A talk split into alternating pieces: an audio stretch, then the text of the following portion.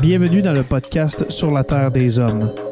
Pour profiter au maximum de l'expérience du podcast, prenez quelques minutes pour aimer notre page Facebook. Vous pouvez aussi nous suivre sur Twitter au Sur la Terre des Hommes podcast et sur Instagram au Sur la Terre des Hommes podcast. Si vous possédez un iPhone, prenez une minute pour nous laisser un avis. Ainsi, vous allez faire grimper le podcast dans le moteur de recherche. Finalement, si vous voulez encourager Sur la Terre des Hommes et obtenir des épisodes exclusifs, vous pouvez contribuer monétairement sur la plateforme patreon.com. P-A-T-R-E-O-N.com. Recherchez sur la Terre des Hommes et pour seulement 2 par mois, vous y aurez droit. Le podcast peut désormais débuter. Bienvenue sur la Terre des Hommes.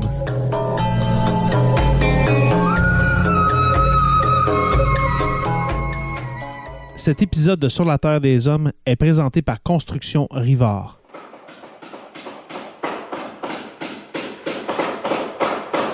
La rénovation et la construction, ça passe par la science du bâtiment et de vraies maisons éco-énergétiques. Un des seuls en Abitibi-Témiscamingue qui construit des maisons Novo Climat et Prénet Zéro. De la fondation à la finition d'escalier, ils font tout. Construction avec un S rivard.com ou contactez-les au 819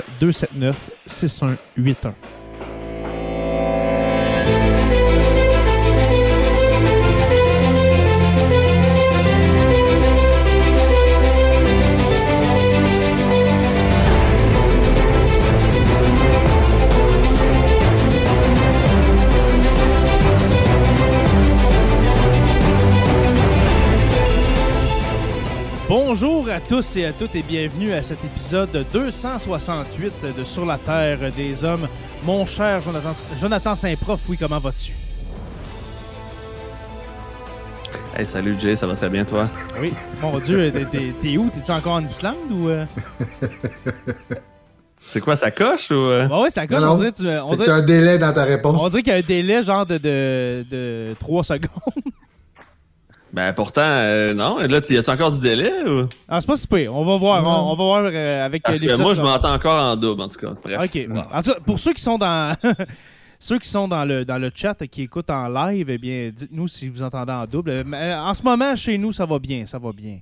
Fait que ça va bien, oui, mon cher, toi, Joe? Ouais, ça, Ouais. Si, si tu m'entends encore avec un délai, ça, ça va, ça va, là. OK. Et puis, professeur Roussel, comment allez-vous? Salut, ça va bien, comme toujours bien, comme d'habitude. Super, super. Mais je voyais où, moi je suis pas sur la lune comme ou. euh? Non, généralement, j'essaye d'éviter ça. C'est comme pas mon passe-temps favori d'aller hein. mal. là. Parfait. Alors, le son est parfait sur Twitch. Ben, merci, euh, Bon, ben sinon, allez sur Twitch si jamais ça griche. Twitch euh, slash SLTDH, j'imagine. Oui, exactement. Alors, on est sur Twitch, on est sur euh, la nouvelle chaîne euh, YouTube de Sur la Terre des Hommes avec nos 12 abonnés. On était à, on était à 2700. On est retombé à 12. Fait que. euh, Hey, je vais en profiter pour faire, pour faire un Ah. message, euh, oui, pour les auditeurs, auditrices de Sur la Terre des Hommes. Euh, allez vous abonner, allez vous réabonner à la chaîne YouTube de Sur la Terre des Hommes parce que j'ai comme compris cette semaine euh, le, le dommage que ça a fait. J'ai comme eu un moment de peine dans ma vie. Et puis, il faut vraiment repartir ça, la machine. Mais l'important, c'est que le podcast sur euh, Apple Podcasts, euh, Spotify, etc., ça, ça fonctionne. Alors, euh, Mais là, voilà. ça a l'air que Google nous a abandonnés, là. Ben oui, Google Podcast qui ferme. On pourrait quas- quasiment commencer avec ça. Dans l'actualité, Google Podcast, Mm. avez-vous euh, appris la nouvelle? Google Podcast qui ferme? Ouais, je m'en servais tellement pas que je savais même pas qu'ils donnaient des podcasts sur Google. Moi Ben, non plus, je connaissais pas l'existence de ça. Donc, euh, Ben, en C'est probablement pour ça que ça disparaît. à nos, euh, je vais faire un message à nos 111 abonnés sur euh, Google Podcast. Allez ailleurs. non, c'est- c'est- non, il y avait vraiment pas. Dans nos stats, là, je- j'allais voir sur Google Podcast, puis euh, il y avait quasiment personne. Je salue ceux qui sont sur Google Podcast, mais sachez qu'à fin décembre euh, 2023, début janvier 2024, eh bien, Google Podcast euh, va euh, tirer sa révérence, on va dire ça comme ça. Il y, a, il y a tellement, il y a tellement de joueurs dans le podcast maintenant que. Mais en même temps, je pense qu'ils vont centraliser ça sur YouTube. Avec YouTube Ben, Music, exactement, probablement. c'est ça. Puis euh, tu peux même mettre un lien podcast sur, sur ta chaîne YouTube euh, si ça te tente. Fait que, Fait que ça servait quasiment plus à rien pour Google d'avoir une, euh, une application de podcasting, on s'entend. Mhm. On voit les chiffres de YouTube qui montent à vue d'œil. 13, 14. Ah, mais Merci. Merci beaucoup. On est encore loin Ah. du 2000, là, mais on va essayer de se rendre Ah, d'ici non. un an. Ça- Pour atteindre ça a 2000, il pas faut passer par 14. C'est Exactement. mathématique. Ouais. Alors, euh, espérons, pour ceux qui entendent euh, ce message dans l'univers, euh, allez vous abonner à notre chaîne YouTube pour la faire revivre parce que ça n'a vraiment pas de bon sens. Hey les gars, quelle semaine d'actualité, n'est-ce pas? Hmm. Tu trouves ça? Je trouve ça tranquille, moi. Oh, ça, Tranquille, hier, tu nous amené? euh? Ben écoute, je vais faire euh, comme promis. Peut-être que vous vous en souvenez plus, mais euh, comme promis, j'ai fait une chronologie des sept derniers jours euh, sur l'actualité, mais surtout sur euh, le, le- le salut nazi là, qu'on qu'on a, le, le salut euh, qu'on a fait au- au- euh, à Monsieur euh, Unka, c'est ça, c'est euh, Monsieur Ouais. Unka? Hein? Oui, alors voilà. Yaroslav Onka. Yaroslav Unka. Alors, je vous fais la chronologie vraiment rapidement, les gars, euh, dans le fond, des derniers jours.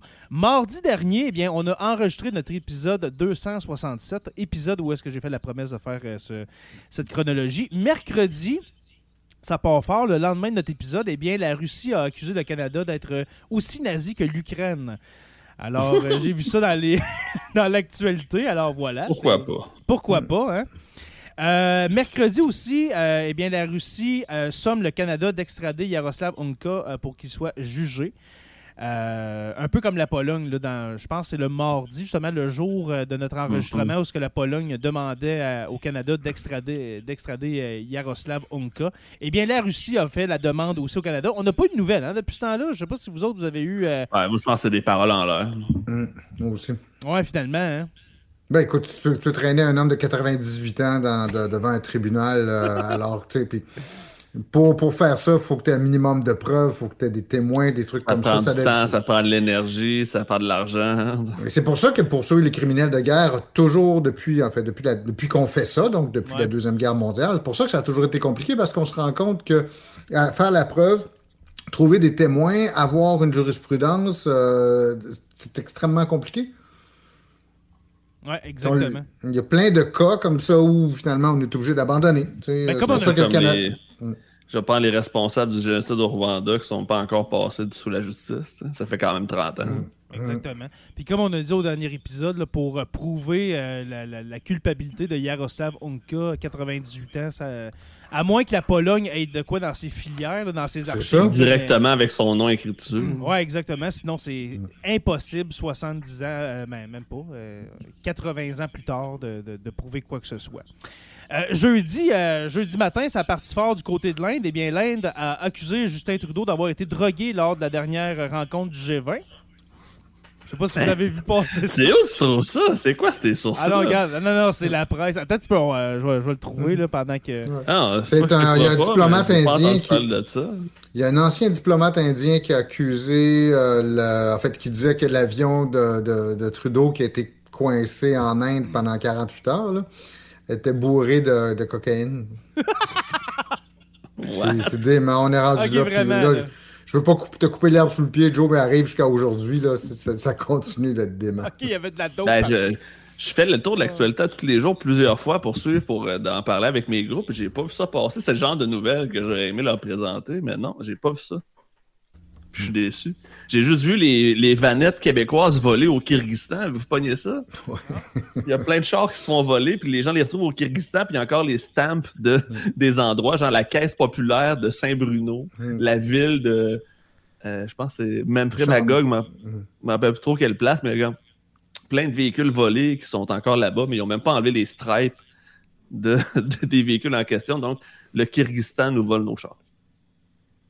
Hey, je le Hmm. trouve plus dans l'actualité. Bon, ben c'est peut-être parce que t'inventes de quoi. Non, non, non, j'invente rien. je vois juste la nouvelle de la cocaïne de Stéphane dans l'avion de Trudeau là, au G20. La cocaïne de Stéphane dans l'avion de Trudeau, ça sonne mal. Ouais, la...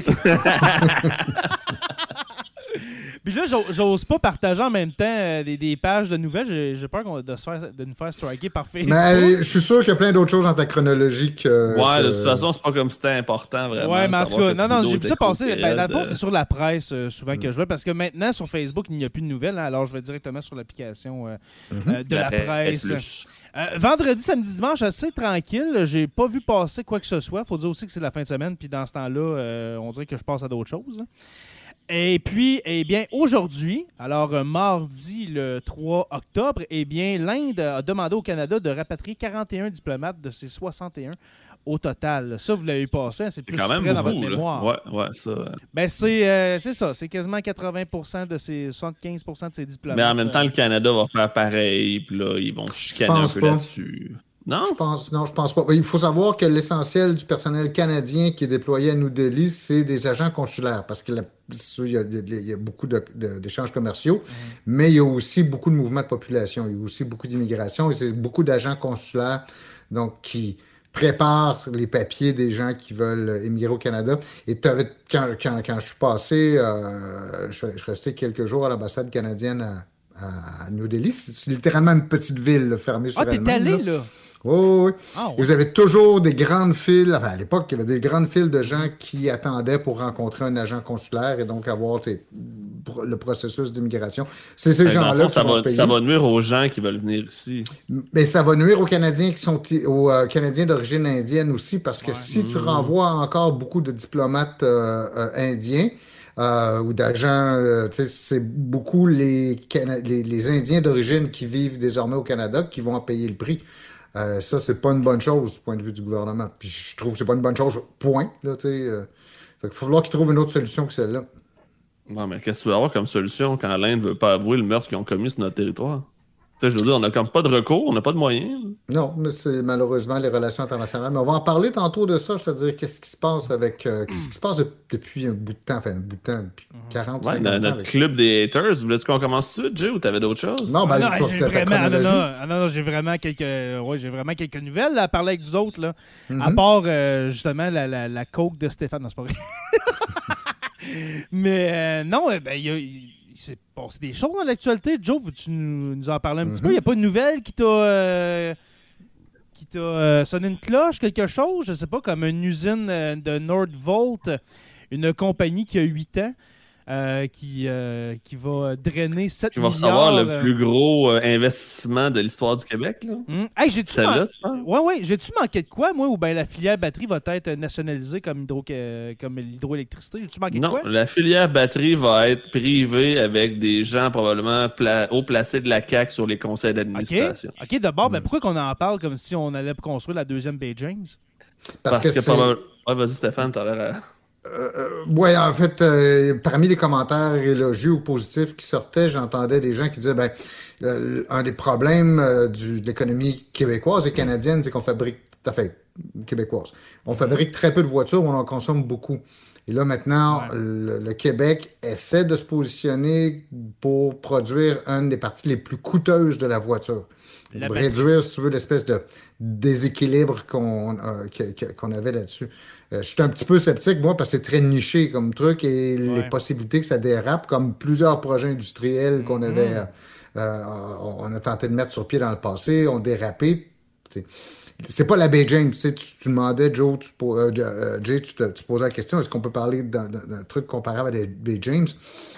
Les batteries de voiture, c'est probablement, probablement l'avenir, mais c'est pas aussi, si tu veux, euh, répandu que l'usage de l'électricité et de l'hydroélectricité. en Ouais. À moins qu'ils décident de nous donner un taux préférentiel pour s'acheter des voitures électriques à cause de la batterie qui est moins chère. Tu sais, à moins qu'il y ait un avantage fiscal pour les Québécois, ce qui m'étonnerait vraiment beaucoup. Mais- Là, on pourrait peut-être faire un comparatif avec l'électricité cheap de la Bay James qu'on a présentement. Tu voudrais Sinon, je une vois- partie, euh, partie patrimoniale de, de- de la production de batteries. Ouais, exactement. Mais Fait que ça dans le serait- fond, non, on mais ça serait une bonne un petit idée. rabais sur les chars électriques euh, made in, in Toronto parce qu'ils vont être peut-être l'autre bord de la frontière.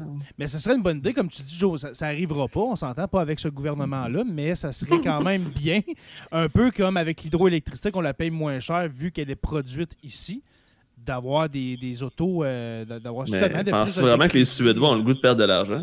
C'est les ça. Suédois qui veulent faire du cash, une entreprise privée. C'est C'est ça, je comprends pas. On s'excite parce qu'on a prêté de l'argent à des têteux de subventions. Ouais, mais exactement. Moi, j'ai pas compris le, le hype la semaine passée de, de cette usine-là. C'est comme, mais calmez-vous, c'est une usine, dans le fond. C'est c'est pas. C'est euh, 3000 comme, comme j'ai oui, dit, c'est c'est pas la 3000 jobs, mais c'est une job nichée. On a-tu vraiment l'expertise pour ça? Euh, le terrain qu'ils vont utiliser, ça va être la plus grosse usine au Canada. Ça va être gigantesque. C'est des terres agricoles qu'on va détruire. Il y a comme plein de sous-questions que Mm. personne. Mais euh, la- la- par exemple, la, la première euh, phase, si on veut, de cette euh, usine de Nordvolt ne serait pas sur, un te- sur une terre agricole. Mais par exemple, ça se peut qu'elle- que l'usine euh, grandisse et puis que là, on tombe euh, sur des terres agricoles, que là, il va y avoir, c'est sûr, je vais dire peut-être, c'est sûr qu'il va y avoir des zonages pour euh, nos amis suédois qui viennent euh, produire Mm. ici. C'est ça, qui viennent profiter de, du, dans le fond de la, de la réglementation américaine de Joe Biden qui veut pousser les voitures électriques, mais si les républicains rentrent dans deux ans, ça, on fait absolument pour rien. Mais c'est mal barré aujourd'hui parce que si on va vers un autre truc de l'actualité euh, récente d'il y a quelques. Kevin? Mhm. Euh, Pierre-Luc, je t'oublie pas, la réponse c'est 3, mais on va y revenir tantôt. Parce que Pierre-Luc pose une question dans le chat. À Ah oui, dans le fond, le club des haters du Canada, combien ont l'arme nucléaire? Trois. Trois et demi, on va dire. Ben c'est ça, pour revenir aux républicains, je sais pas quel euh, si c'est pas un peu une espèce de suicide politique de faire ce qu'ils font comme ce qu'ils ont fait aujourd'hui, de se débarrasser du leader euh, Hey, c'est à la quelque Chambre des chose, représentants. On n'a quasiment Bon, pas ça, entendu parler, mais c'est vraiment historique. C'est ça Il, vient, de- il vient juste, de se faire euh, tasser. Puis Ah, dans le fond, c'est à cause du, de l'aile, je vais dire, radicale, euh, illettrée du Parti républicain, Matt Gates et compagnie, là, Mm. qui ont Mm. décidé de se révolter contre Kevin McCarthy. Donc, les néo-nazis euh, pro-désinformation euh, payés par le payroll de Poutine ont décidé de faire déraper le Parlement américain. en. Mais comment ça s'est déroulé? J'ai pas eu le temps d'aller voir avant l'épisode. Ben, en fait, ça prenait- destitué Kevin McCarthy? Quand on a élu euh, Kevin McCarthy, là, après, je pense, c'est quoi, c'est 15 tours. 15, 15 15 tours, il avait ajouté dans le fond que ça prenait juste un membre du Congrès pour remettre en doute son, son poste, qu'on Ouais. peut redemander un vote de confiance. Fait que Matt Gates s'est levé tout seul en disant Moi, je veux qu'on fasse un vote de confiance. Puis tous les démocrates ont voté contre, plus la gang, justement, le, le- le- Laureen Bobbert, Marjorie Taylor Greene et tous ces autres pro-MAGA-là ont voté contre Kevin McCarthy. Puis il a annoncé qu'il ne se représenterait pas si jamais euh, il y en avait la chance. Donc, on va avoir un nouveau speaker. Puis, ils ne seront pas capables d'avoir l'unanimité. Fait qu'il y a des gens qui pensent qu'il y a peut-être des républicains qui vont se coller sur un démocrate puis qui se ramasseraient avec un, un représentant de la Chambre démocrate. Et euh, ça, juste pour le, le bénéfice de, de, de l'auditoire, le, le, le speaker qu'on appelle, ou en fait le, le, le, le président Speaker de la Chambre, House. président de la Chambre des représentants, c'est le numéro 3 dans le système américain. Mhm. Trop Après le vice-président. ouais, après le vice-président. C'est vraiment gros ce qui s'est passé aujourd'hui quand, euh, quand on y pense. Mhm. Peut-être que ça va prendre que, euh, 24-48 heures avant qu'on en parle plus dans les médias, mais euh, c'est. Ben, ça c'est Ça vient tout juste, là, c'est là, peut-être une heure environ. Et euh, c'est la première fois dans l'histoire que ça se produit. Dans l'histoire des. États-Unis. Il y a Fait déjà une tentative par le passé, mais ça n'a pas réussi. Fait que là, on va avoir un nouveau Speaker of the House, mais euh, les républicains s'entendront pas sur Ben qui non. ça va être. Avec Fait que ça va McCarthy, avec 15 bordel. Avec 15, c'est- c'est pas 18 tours euh, le, pour Non, avoir. c'est 15, euh, si je ne me trompe pas. pour avoir élu. Qui est déjà vraiment beaucoup. Ben, t'imagines-tu? Mais en même temps, Kevin McCarthy, il a coulé avec Trump. là. Il a voulu euh, se coller sur Trump. Puis, euh, ouais, c'est ça, il coule avec Trump. Exact. Euh, une autre nouvelle que je voulais parler avec vous, avec vous ça s'est passé hier. Et puis là, euh, c- ça aussi, c'est quand même. euh, je, je vais le dire, là, c'est une méchante claque d'en face du gouvernement Legault. Euh, il y a eu hier euh, l'élection partielle dans Jean Talon. Euh, pour ceux qui se demandent, c'est où ça, la circonscription de Jean Talon? Eh bien, c'est euh, dans le fond Sainte-Foy, Sillery, euh, dans le fond, euh, dans la partie, on va dire, ouest de la, de la ville de Québec. Le Et- West Side. Ouais, euh, une circonscription qui a été pendant des, des générations libérales a changé avec la vague, si on, veut, on peut dire, caquiste depuis 2018. Quand Et- ils ont droppé le pot de peinture bleu pâle sur la carte du Québec. Exactement. Et puis là, c'est ça, c'est c'est la CAQ qui est rentrée. Et puis hier, il y a eu une partielle, dans le fond, parce que la, la- la députée, que je me souviens plus le nom, malheureusement, désolé, euh, avait démissionné. Avait démissionné. Et puis, Ouais, parce qu'elle euh, n'était pas dans le conseil des ministres puis elle était, était fâchée. Exactement, exactement. Elle elle n'a pas été choisie pour être ministre. Eh bien, hier, c'est le Parti québécois avec euh, Pascal, euh, Pascal Paradis. Paradis qui a été élu le Parti québécois, quand on y pense, les gars, là, une circonscription rouge foncé, là, pendant Mm. des décennies, devient péquiste hier en date du 2, décembre, euh, 2 octobre. Ça peut vouloir dire plusieurs choses. Ça peut vouloir là. dire que ça a ouais. changé beaucoup, comme les gens qui vivent dans le quartier, c'est peut-être des familles plus jeunes, c'est peut-être plus. euh, ça a peut-être été justement Joël modifié. Là. C'est sûrement Ouais. pas de. Ah, c'est Denis, Denis Colère. J'étais comme. On a un Denis Coderre. qui Non, c'est. De- Denis Colère qui dit Joël Boutin. est bon. C'est ça, la députée Lacac qui a, qui a démissionné. Qui avait euh, démissionné, Ouais, ouais. elle était, était meilleure que son parti. Hey, merci, Denis, euh, Mm. Denis Colère. Hey, c'est bon, cette image-là, j'adore ça.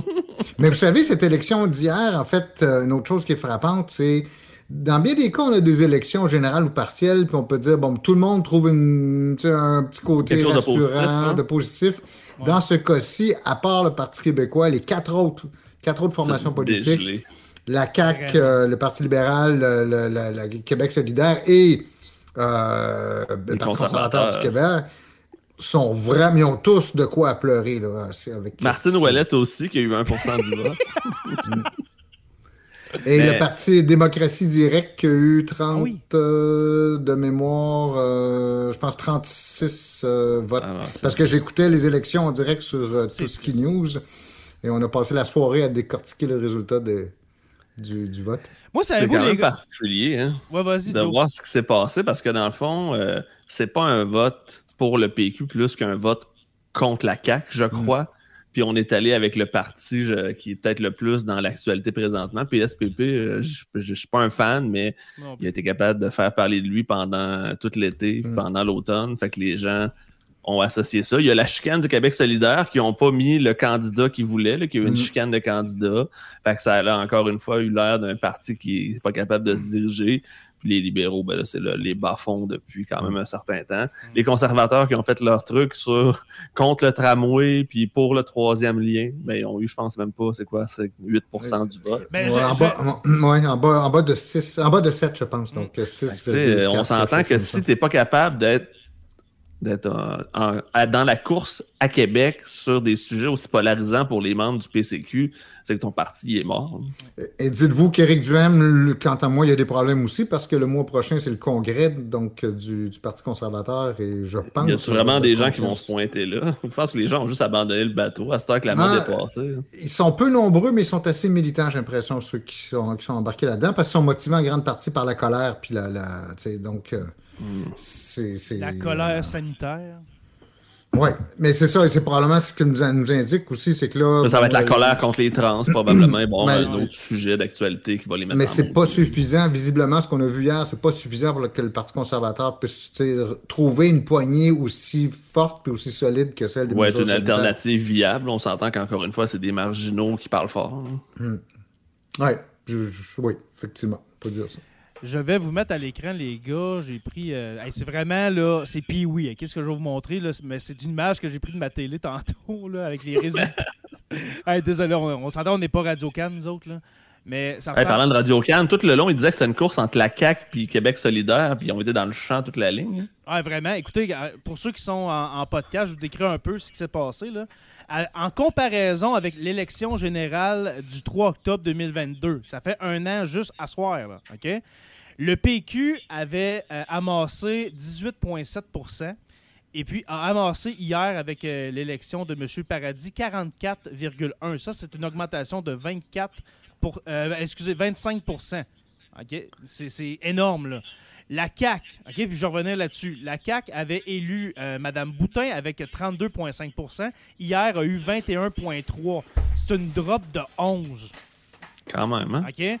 Euh, Québec solidaire, 23,8 en 2022, 17,5 hier soir, une drop de 6 Par- Parti libéral, 13,5% en 2022 à l'élection générale, je le rappelle. Hier, 8,8% Écoutez, ça, on pourrait faire un prochain épisode là-dessus. Le, le- le- le Parti libéral est en train de, de se dissoudre. OK? Ça n'a aucun Mais maudit bon On va sens. finir deuxième à la prochaine élection, probablement. Comment dit ça? Ils vont finir deuxième quand même à la prochaine élection parce qu'ils Ouais, vont quand même garder leur circonscription sur l'île de Montréal. C'est ça. Alors là, c'est une drop de 4,7% pour le Parti libéral. Et puis, le Parti conservateur, ce qu'on euh, ce qu'on parlait pendant que je cherchais l'image, là, 10,4% c'est quand même pas pire en 2022. Euh, et puis là, le pas pire se dilue à 6,1% à date du 2 octobre 2023. C'est une drop de 4,3 Moi, Mais Éric Duhem peut dire que des quatre partis perdants, c'est lui qui a moins A le perdu, moins perdu. de, pour- de pourcentage Ah, c'est avec sûr, Steph, 4,3. c'est sûr qu'il va dire une affaire de même. Il ne perd jamais, Mm. ce, ce gars-là. Euh, moi, ce que je remarque, les gars, puis di- dites-moi si vous êtes d'accord avec moi, mais moi, ce que je remarque, là, c'est qu'il y a à peu près 80% des gens de Jean Talon qui ont voté contre le parti qui est au gouvernement. Moi, c'est ça que je vois.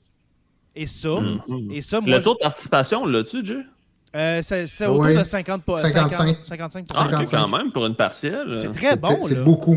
Ouais, très bon. En- puis en Partiel, c'est 2022, 30 habituellement. Ouais, puis en 2022, à, à l'élection générale, il était autour de 70-75% de participation. Fait que non, les gens sont sortis voter. Je ne sais pas qui sont les gens qui ont voté Parti québécois dans, dans une circonscription, je vous rappelle, qui est euh, historiquement euh, rouge ou bien bleu pâle depuis 5 ans. Euh, mais moi, c'est ça que je vois. Il y a 80% des gens qui ont voté contre le parti qui est au gouvernement. Et puis là, qu'on me lâche avec l'affaire du troisième lien, là, ça n'a aucun rapport. Et- écoutez, Sainte-Foy et Sillery, là, les, les- les- ils s'en sacent du troisième lien, je crois. J'aimerais, s'il y a des gens qui sont à Québec, Mais c'est pas des gens de Lévis, il y a juste les gens de Lévis qui sont intéressés par ben le moi je troisième pense que lien. oui, le troisième lien, qui, qui à Québec, donnez-moi des arguments, qui à Québec veut un À moins que tu le goût d'aller dans le bas du fleuve pendant le week-end, tu, tu sors pas de. Tu sais, tu traverses pas le pont. tu moi, je, vais toujours me souvenir d'Infoman à la revue de fin d'année 2022, quand il avait fait les deux, les- il avait fait le trajet en pleine heure de pointe, euh, puis ça donnait genre deux minutes de moins ou de plus. C'est- pareil, le troisième lien, je sais même pas s'il serait utile. Et puis là, François Legault, aujourd'hui en fin de journée, je sais pas si vous l'avez vu, les gars, est sorti avec. euh, en dans le fond, il, il est sorti en disant c'est pas fini, euh, c'est pas mort et enterré l'histoire du, troi- du troisième lien, on va consulter Si la vous votez pour moi, on va peut-être y repenser. Mais tu sais, vous vous souvenez-vous, il y a un an, jour pour jour, les gars, quand, quand il y a eu l'élection générale, je disais, tu sais, François Lagaffe, là, il, il est son pire ennemi. Va pas sortir cette histoire-là de troisième lien. Écoute, c'est- comme, comme tu as dit, Joe, les gens de Québec, je crois qu'en majorité, n'en veulent pas de toute façon. N'en veulent pas. Fait que- Puis en, puis en plus, François Legault a annoncé cette semaine qu'il se représentait à la prochaine élection. Lui qui était censé juste être là pour faire un mandat, pour brasser les choses, Ouais. il veut s'accrocher au pouvoir. Il l'a confirmé à Patrice, euh, Patrice Roy la semaine Patrice passée. ouais. Donc, un autre mandat en 2026. fait que, tu sais, Si, si, si, si, gagne. Alors, pourquoi, avant de continuer, les gars, parce que là, on va faire euh, la moitié de l'épisode là-dessus, là, mais euh, quelles sont les motivations, vous pensez, euh, pour les gens de, de Jean Talon, de, de Sainte-Foy, Sillery, d'avoir voté PQ, dans le fond, d'avoir voté contre le parti au gouvernement? C'est pas une histoire de idée, je comprends pas le hype vie, euh, euh, envers le PQ présentement, fait que je pourrais pas m'expliquer pourquoi des gens voudraient voter pour Paul Saint-Pierre Plamondon. Que- Euh, je pense que c'est parce que d'abord, il est parvenu à faire quelque chose que, par exemple, Éric Duhem n'est jamais parvenu à faire, c'est vraiment d'attirer l'attention, puis souvent sur des questions qui sont totalement secondaires. Ouais. Par exemple, c'est lui qui avait capté toute l'attention lors de la rentrée parlementaire à l'automne l'an passé, avec son histoire de refus de prêter euh, serment au roi. Qui, quand, entre vous et moi, c'est pas ça qui va me faire. C'est pas la question de l'urne, dans mon point de vue, mais il a réussi à attirer beaucoup de l'attention là-dessus. Puis il a Exactement. réussi à capter. Et souvent, pour bon nombre de lecteurs, ça va être beaucoup de voir l'impression, si tu à moins, moins de suivre de manière très, euh, très rigoureuse la politique, ben, tu es pris avec l'air du temps. Puis l'air du temps, c'est la les noms personne. qui dont- reviennent les plus souvent, c'est Ah, il a l'air à faire beaucoup de choses, on entend beaucoup Mm. parler. ça. Et d'autre part, ben, ben le- du, du- du- du- point de vue de la, de, de- de- la CAQ, ben, depuis un an, c'est que des gaffes les unes après les autres. Euh, Il n'y a pas juste l'histoire du troisième lien, il y a tout les- le cafouillage en rentrée dans, dans les écoles, Euh, il y a le problème de- du, du coût de la vie, il y a le, même, même c'est Mme Guilbeault elle-même qui l'a dit. Pardon? Le problème de logement?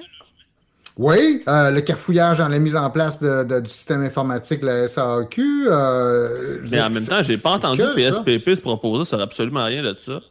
Non, c'est son art précisément, c'est de brasser de l'air avec. Il a rien dit de pendant tout. À part que de parler des toilettes mixtes puis de dire que ça avait pas Mm. d'allure, il a rien fait d'autre de constructif. là. Mm. Le trouvez-vous charismatique, Paul Saint-Pierre Plamondon? Non, pas particulièrement. en fait, je, je, comprends pas. J'ai jamais compris pourquoi les gens le trouvaient intéressant. Je le trouve vraiment hypocrite en partant. Mais ça, c'est ben, très personnellement. Un trait que, visiblement beaucoup de gens aiment, c'est qu'il se pose dans un monde de plus en plus polarisé comme celui qui veut être euh, un peu le rassembleur ou avoir un ton posé, quand même s'il l'échappe plus de temps en temps aussi, il faut le dire. Mais il, y a, cette, euh, euh, il peut servir de valeur refuge pour ceux qui sont tannés d'entendre des Pierre Poilievre, des François Legault aussi de temps en temps. Pourtant, il y a un discours qui ressemble beaucoup à Poilievre par moment.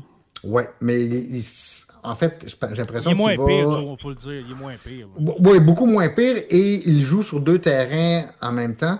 Je pense qu'il va, il va courtiser à la fois les anciens péquistes qui étaient, qui s'étaient rangés vers la CAQ, mais aussi, il me semble qu'il va euh, gratter à droite pas mal aussi. Là où, euh, droite centriste, là, là où est probablement la majorité des électeurs québécois.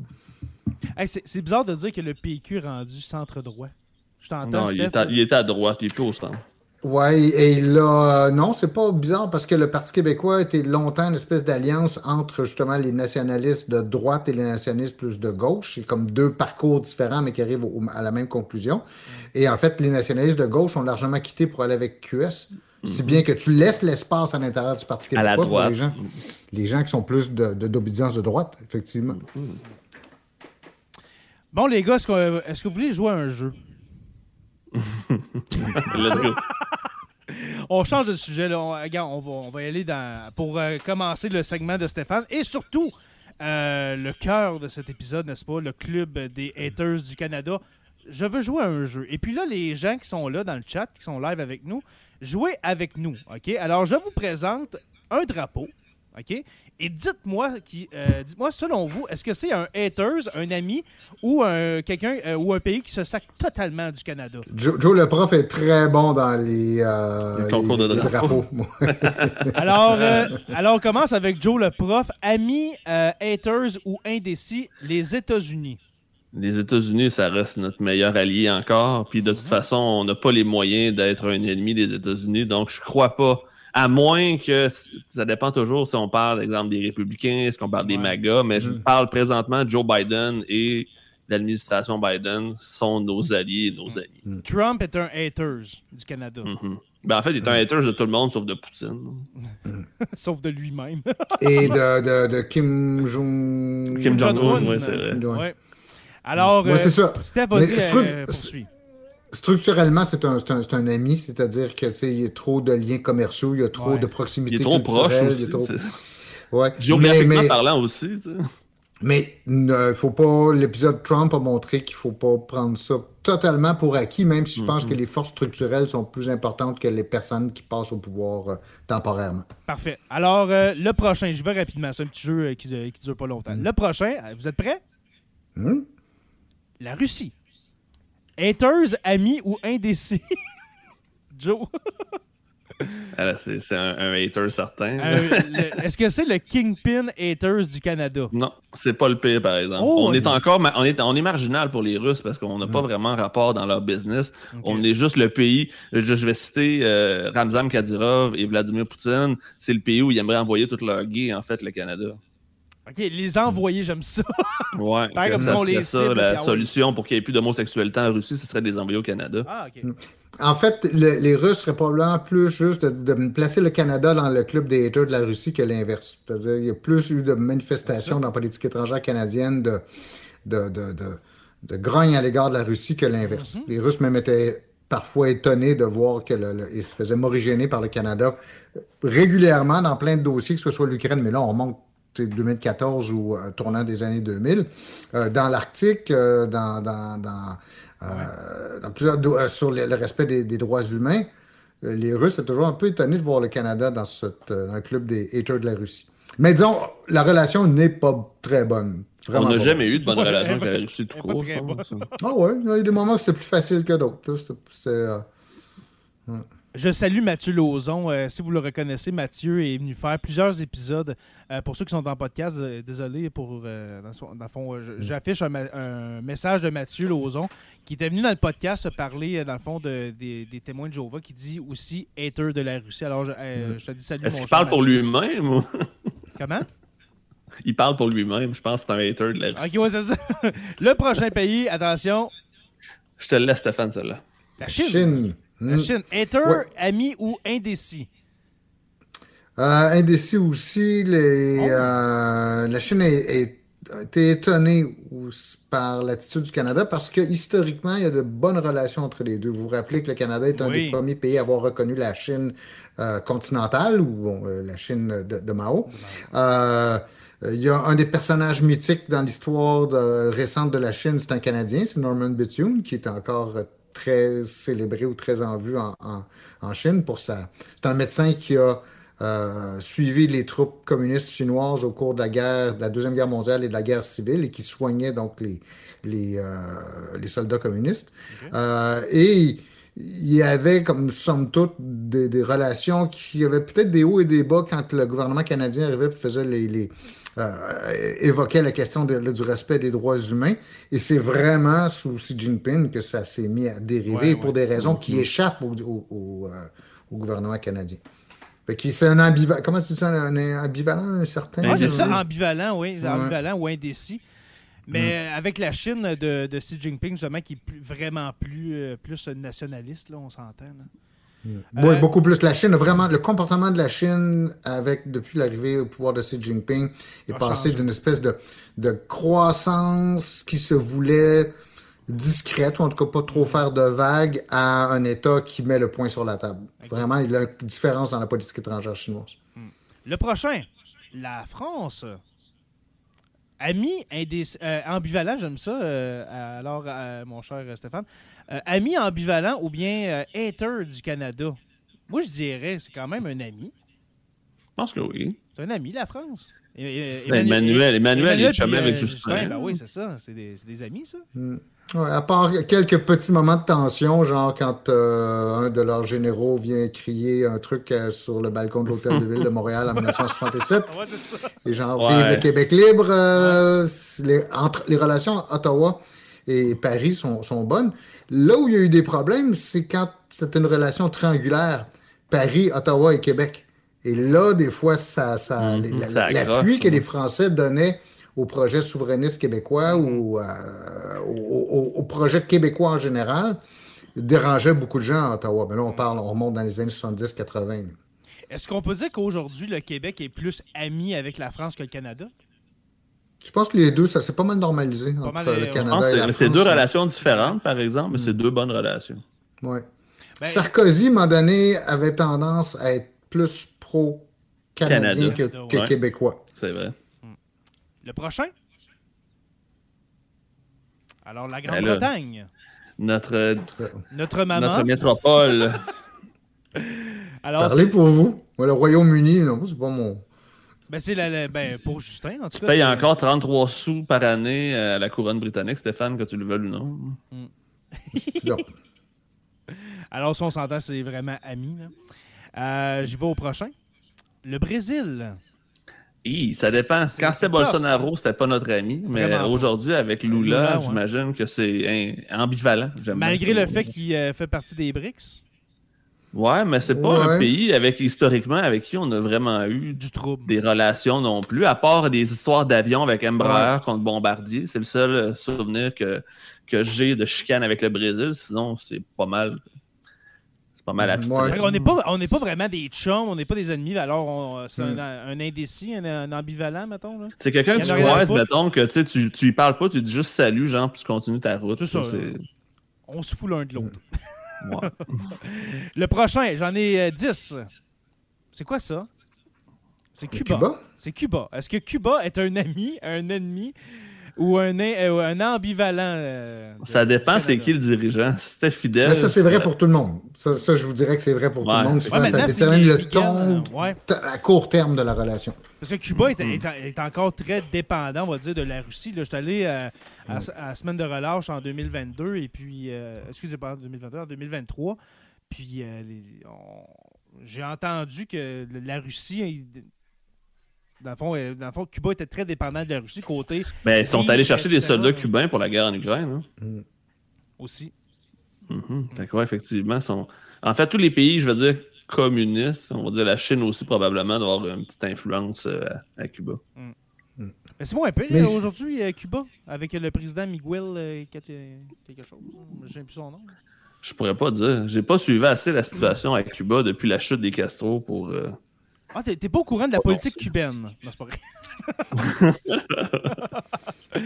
ok, le prochain, ça c'est plus, euh, c'est plus une blague. Le prochain, l'Ukraine. Ouais, là, je sais plus. je sais plus si l'Ukraine est encore notre ami. Alors, on Et était là là, amis. Était Quelle amis. gaffe diplomatique, j'en On était amis toujours. il y a deux Ouais. semaines. Alors aujourd'hui, est-ce qu'on est? Je vous euh, repose la question à tout le monde. euh, Je aussi pense que c'est l'ami qu'on a honte de voir. T'sais, on peut pas être vu en public avec cette personne-là. Maintenant, c'est Ouais. ça. Je pense que l'Ukraine, c'est ça leur feeling ouais. Euh, Ami est très solide à cause de la, de la diaspora importante, euh, diaspora ukrainienne Ah très ouais. très Ouais, importante. Quand même au Canada. 1,3 million. Je pense qu'après la Russie, c'est ici qu'il y a le plus d'Ukrainiens. Oui, que, ce que j'ai entendu aussi. Euh, Aussi, euh, historiquement, c'est euh, donc depuis l'indépendance de l'Ukraine en 1991, le Canada était le premier pays occidental, le premier pays tout court à reconnaître le- le- le- Ah ouais, l'indépendance de l'Ukraine. Ah, Vous aviez euh, John Byrd, le ministre des Affaires étrangères à l'époque de Stephen Harper, qui, en 2013, quand il y avait les grandes manifestations euh, en- Au contre le ouais, lui était là avec un, un foulard orange. Quand c'est rendu que le ministre des Affaires étrangères du Canada va manifester dans une manifestation politique à l'étranger, c'est parce qu'il y a quelque chose. Là. En effet. hein. C'est peut-être euh, une des raisons pourquoi Poutine nous aime pas bien ben encore aujourd'hui. Ben, en fait, euh, on peut dire bien des choses de Stephen Harper, mais sa haine de Vladimir Poutine, j'avais quand même du respect pour ça. Ouais, je pense que c'était un sommet C'en du est un des rares qui s'est G20. vraiment tenu debout contre Vladimir Poutine. là. C'était un, un sommet du G20 qui était en Australie. Je pense que c'était à Canberra. Euh, tout de suite après, euh, ben, juste avant, je pense, les événements de 2014, euh, quand on sentait que la tension montait, Stephen Harper a refusé de serrer publiquement la main de Vladimir Poutine. Hey, là, là. Et en s'approchant de lui, il lui aurait dit Stay out of Ukraine. Restez à l'extérieur de l'Ukraine. Puis euh, Poutine a répondu Ah, Ben ouais. voyons, on n'est pas là.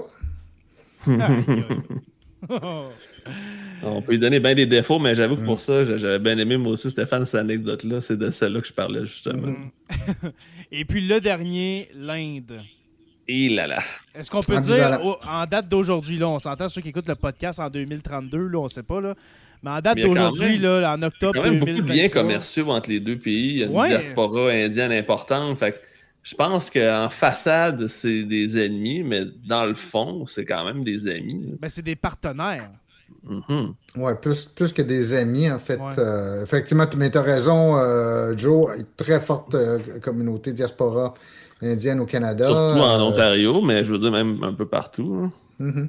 Ouais, deux pays du Commonwealth. Euh, Mhm. Sérieuse tension à la fin des années 60 quand euh, les. euh, On a revendu des Indiens. réacteurs Candu. hein. Ouais, des réacteurs nucléaires, donc censés euh, servir à faire de l'électricité à des fins pacifiques. et les- c'est comme ça que les Indiens ont développé leurs bombes nucléaires. Les Canadiens étaient furieux contre les Indiens euh, à ce moment-là. Puis nous autres, on n'a même pas fait la même chose avec nos réacteurs. Ah, le Canada est un des très rares pays, puis ça, c'est toujours une question intéressante en politique étrangère ou politique de défense canadienne. Le Canada est un des très rares pays à avoir renoncé volontairement à se doter d'une arme nucléaire. Où il y avait les moyens de le faire, il y avait la connaissance pour le faire. Et en 1945, donc euh, au moment où les Américains développent avec les Britanniques, avec les Canadiens, avec d'autres euh, des scientifiques. Avec le projet Manhattan. hein. projet Manhattan, c'est ça. Le gouvernement canadien a dit après la guerre, non, nous, on n'en veut pas d'armes nucléaires. Puis on n'est jamais revenu sur cette question. Non, c'est pas vrai. Euh, à part au début des années 60, on n'est jamais revenu sur ce, ce choix-là. Et quand le gouvernement d'Effenbaker a acheté des missiles Beaumark, c'était des missiles antiaériens qui ont la particularité d'être des missiles nucléaires. Et en fait, si tu achetais des missiles Beaumark, ben, le seul, seul truc que tu pouvais mettre dans la tête ou dans, dans l'ogive du Beaumark, c'est une arme nucléaire. Et on a passé proche, donc, d'être. euh, En fait, non, pas... pendant quelques années, il y a eu des armes nucléaires au Canada. Mais est-ce que c'est pas. Ben oui, bien- Des armes américaines cachées au Canada, en fait. Puis il y a eu une partie du projet Manhattan, je Non. crois que c'était à Chalk River. euh, Excusez. euh, Oui. Ouais, Chalk River, c'est près, c'est près de, de nous quand même, Joe. ça. Puis aujourd'hui, Chalk River, c'est ce qui fournit l'isotope nucléaire dans les hôpitaux. Ouais, mais Mm. ça fait partie. C'était un des endroits qui faisait partie du projet Manhattan. Mais est-ce que c'est par. Comment je dirais ça Par. euh, pas bonté d'âme, mais par euh, bonne conscience euh, qu'on a renoncé à l'arme atomique ou vraiment c'est. À cause que les États-Unis sont juste à côté de nous autres et ils nous protègent en tout temps? D'une part, on voyait mal comment ça pouvait fitter dans le- si tu veux, le- le- le- l'arsenal canadien. Qu'est-ce que tu veux faire avec ça? Au moment où cette décision-là est prise, ben, au moment où cette décision-là est prise, le Canada est en train de, de désarmer complètement après la Deuxième Guerre mondiale. C'est un désarmement assez extrêmement prononcé Ouais. là, qui se produit euh, euh, à ce moment-là. Puis il y a plus le temps avance, plus on découvre effectivement les risques associés, associés à l'arme nucléaire, ce qui vient que ça, ça fait que ça devient un tabou. C'est pas dès 1945, du jour au lendemain, que ça devient un tabou. Pour la grande majorité des dirigeants politiques, la bombe nucléaire, c'était juste une grosse bombe. Tu sais, sans plus, là, c'était juste un explosion. On en avait parlé ici quand euh, vous parliez du film Oppenheimer. Oppenheimer, là. Euh, c'était comme ça que la plupart des gens voyaient ça. Et c'est à la longue, la- l'arme nucléaire devient un tabou et ça va renforcer les Canadiens dans leurs décisions. Mais il va en avoir, écoute, là, sous toute réserve, il faudrait que j'aille vérifier, mais je pense que le gouvernement Pearson est contraint d'accepter des armes nucléaires pendant euh, dans, les années 60 et sous Trudeau qu'on va se débarrasser de ces, de ces armes-là. Est-ce que Mais ça je fait pense par- qu'il y a une petite période où oui, on en a. Est-ce que ça fait partie un peu de, de- le, le fait d'avoir refusé de- de- d'avoir l'arme atomique? Est-ce que ça fait partie un peu du déclin du, euh, de- du, poids, euh, du poids diplomatique à l'international? euh? Je pense. non? Le, le fait d'être une puissance prendre au nucléaire ne sérieux, changerait mettons? pas grand-chose. Non? OK. Est-ce que tu prends la Corée du Nord au sérieux parce qu'ils ont des bombes nucléaires? Ben, Ben, la question, c'est est-ce que tu, est-ce que le- le- le- le- la société canadienne accepterait que le gouvernement canadien se comporte comme le gouvernement de la Corée du Nord? C'est, c'est que tu as une politique en même temps qui reflète les valeurs dominantes de la société dans laquelle tu es. C'est, euh, euh, je pense qu'une une politique qui serait euh, une politique de bully, ça serait probablement mal vu ou difficilement accepté euh, au Canada. Et c'est pour ça d'ailleurs qu'on était, que beaucoup de Canadiens étaient scandalisés par le comportement du gouvernement Harper. tu sais. Et entre Hey, on a parlé deux fois de Stephen Harper dans le podcast, je pense que ça a Et on n'a pas fini. on, on va y envoyer le show en lien. Ah, je pas sûr qu'il va comprendre de quoi. Euh, ouais, c'est ça. Euh, Stéphane, là, je- on va te laisser ta partie. C'est la, pro- la- la partie du professeur Roussel. Où est-ce que tu vas nous parler, justement, euh, est-ce que je peux dire du poids euh, diplomatique du Canada à l'international? L'influence. L'influence, oui. On va partir d'une question qui, qui est le, le titre de- de- du show de ce soir. Qu'est-ce qui se passe avec le Canada? Parce que c'est déjà en partant la vision que la grande majorité des, des, des Canadiennes, des Canadiens ont de leur propre pays, c'est que c'est un pays qui est épris de la paix. Tu sais, c'est le, le- le- le- c'est dans- dans- euh, les, Canadiens ont longtemps participé aux missions de maintien de la paix. Euh, très, il a été très présent à l'ONU, il était là à la création de, de l'ONU. Euh, il n'y a pas un passé colonial. On fait juste oublier que le Canada, c'est un projet colonial en lui-même. là. Euh, Les casques et- bleus. tu sais, euh, oui, c'est ça. Donc, il y, a, il y a une certaine vision de ce qu'est le Canada, puis on a l'impression que les Canadiens ont une bonne réputation dans le monde, on est toujours bien accueillis comme Canadiens. On est les Euh, les, gens, les jeunes qui partent euh, à- en voyage à travers le monde, il y a toujours cette image du gros pack-sac avec le gros drapeau du Canada, pour une manière de dire, surtout pour les anglophones, de dire ben, Je suis pas un Américain, là. Je suis un, je suis un- un Canadien, c'est pas pareil. tu sais. Et ce qu'on se rend compte depuis un bout de temps, c'est qu'on a l'air, le, le- pays a l'air d'accumuler les inimitiés. Euh, la liste ne cesse de s'allonger. On a mentionné tantôt, on a, eu des, on a des problèmes avec les Russes, de sérieux problèmes avec euh, la Chine, on a actuellement des problèmes avec l'Inde, on a eu des problèmes avec la Turquie, on a des problèmes Avec l'Arabie euh, Saoudite. l'Arabie Saoudite, avec le Venezuela, avec l'Iran. Bon, c'est pas tout le monde là-dedans qu'on pourrait considérer comme fréquentable, puis il y en a qu'on nous dit ben, c'est presque naturel qu'il y ait une inimitié. Mais pour un État qui se targue d'avoir une aussi bonne réputation, ben, ça- on peut se poser des questions sur, euh, euh, sur euh, qu'est-ce qui se passe. Là, sais. Est-ce que tu peux nous... Excuse-moi, Stéphane, avant que tu, conti- euh, que tu continues. Oui, Est-ce que vas-y, tu peux nous parler de- des problèmes avec le Venezuela, s'il te plaît? Parce que les autres, on, on- on s'entend, c'est dans la- dans- dans l'actualité. c'est les autres, c'est connu aussi. Mais le Venezuela, c'est quoi le... C'était lors de la crise politique qui va entraîner le changement de pouvoir. C'était, euh, mon Dieu, comment s'appelait celui qui était là avant?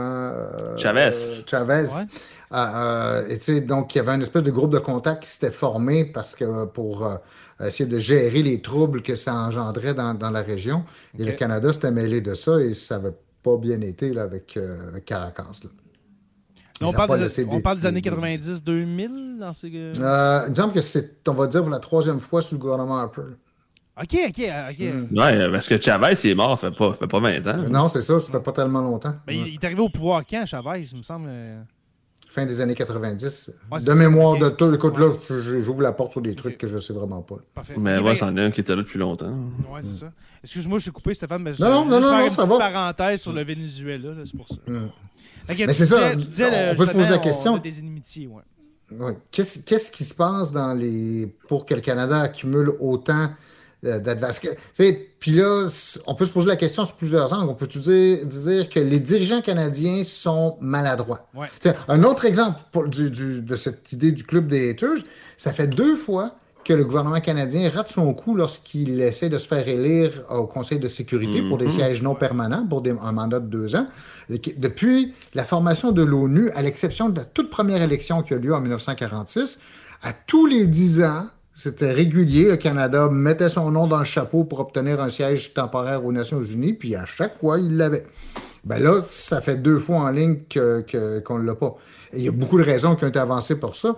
Il y a beaucoup de gens qui disaient, ben, c'est la faute du gouvernement Harper qui était tellement pro-israélien qu'il s'est mis à dos tous les États qui ont des réserves à l'égard d'Israël, notamment les États arabes.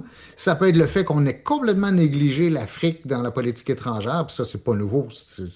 À, à- à part quelques périodes exceptionnelles, l'Afrique occupe pas une place importante en politique étrangère canadienne. Ben, les États africains, à un moment donné, ont dit, mais pourquoi on voterait pour cet État-là pour l'envoyer au Conseil de sécurité des Nations Unies? Donc, il y, a- il y a quand même une espèce de nuage noir au-dessus de la politique étrangère canadienne et on n'arrive pas. C'est très difficile de déterminer depuis quand. Certains vont dire depuis Harper.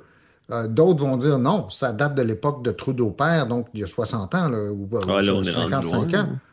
C'est qu'il y a quelque chose qui ne marche pas avec la politique étrangère canadienne et plus ça va, moins cette image de bon citoyen du monde ou tu sais, même certains ont dit. Est-ce que tu penses que la guerre en Afghanistan pourrait avoir un lien? Parce qu'on a quand même été un des pays les plus impliqués dans la guerre en Afghanistan. Possible, mais le fait d'être au milieu d'une trentaine d'autres États qui ont contribué d'une manière ou d'une autre, c'est pas, euh, tu sais, c'est- c'est pas suffisant pour te démarquer en soi. c'est Qu'est-ce qu'est-ce qui se passe pour qu'il y ait une, une, euh, une- une démarcation aussi nette? Mais à la même époque, il faut dire, en 2003, euh, c'était Jean Chrétien qui avait dit non à, à George Bush pour la guerre en Irak. Oui, Il avait, Puis il ça avait aussi, dit ça non. pourrait moi- jouer. non, moi, je veux, je veux C'est pas. chrétien ou Martin? chrétien. C'est chrétien. C'est chrétien Chrétien. Mm. Et, euh, donc, c'est ça, le, le- le- puzzle, là, de l'énigme que, que, que, que j'aimerais résoudre si j'étais capable, ce serait, ce serait ça. tu sais. Mm. Euh, Qu'est-ce qui se passe? Comment se fait qu'il y a autant de. de- le, Canada se met autant d'autres pays ou d'autres sociétés à dos? Euh, c'est quoi le. le- le- Est-ce que. Tu sais, la première, première réponse qu'on peut amener à, à ça, c'est de dire, ben, si j'étais Poilièvre, Poilièvre, je dirais, ben, c'est la faute à Trudeau. Ah, lui, comme tout est la le faute reste, là. Trudeau. ouais. Mais est-ce que c'est la faute des dirigeants politiques? Si tu dis, bon, OK, sous, sous Harper, tu avais une politique un peu de bully, puis ça, ça peut irriter beaucoup de gens, c'est vrai. Et sous Trudeau, tu as une politique qui. où on brasse de l'air beaucoup, puis. On est très pourtant- moralisateur. hein. Ça, je pense que c'est déjà une partie du problème. Parce que si tu t'en vas ailleurs dans le monde, puis en te mettant à dire, ben, c'est ce qui est correct, je veux dire, jusqu'à un certain point, de dire, ben, vous devez respecter les droits, les droits humains. Euh, vous devez euh, euh, euh, respecter aussi, vous devez prendre des mesures pour lutter contre le changement climatique. Euh, vous devez euh, avoir une, une politique plus féministe. euh, et tous ces trucs-là, ce qui est le, fonds de commerce du Canada, le Canada a toujours été un État moralisateur comme celui-là. Mais avec le, poids, avec le poids politique, démographique qu'on a euh, sur la planète, est-ce qu'on a les moyens d'être moralisateur et de dire au monde comment, comment, comment gérer, même si on s'entend, là, on parle de la Chine avec, le- avec les Ouïghours, écoutez, c'est épouvantable qu'est-ce qui se passe. Mais est-ce que le Canada, malgré le, le- le- côté ignoble de qu'est-ce qui se passe, euh, justifie le fait qu'on peut on, aller voir Xi Jinping et dire Hey, euh, ce que tu fais avec les Ouïghours, euh, tu devrais arrêter ça, etc.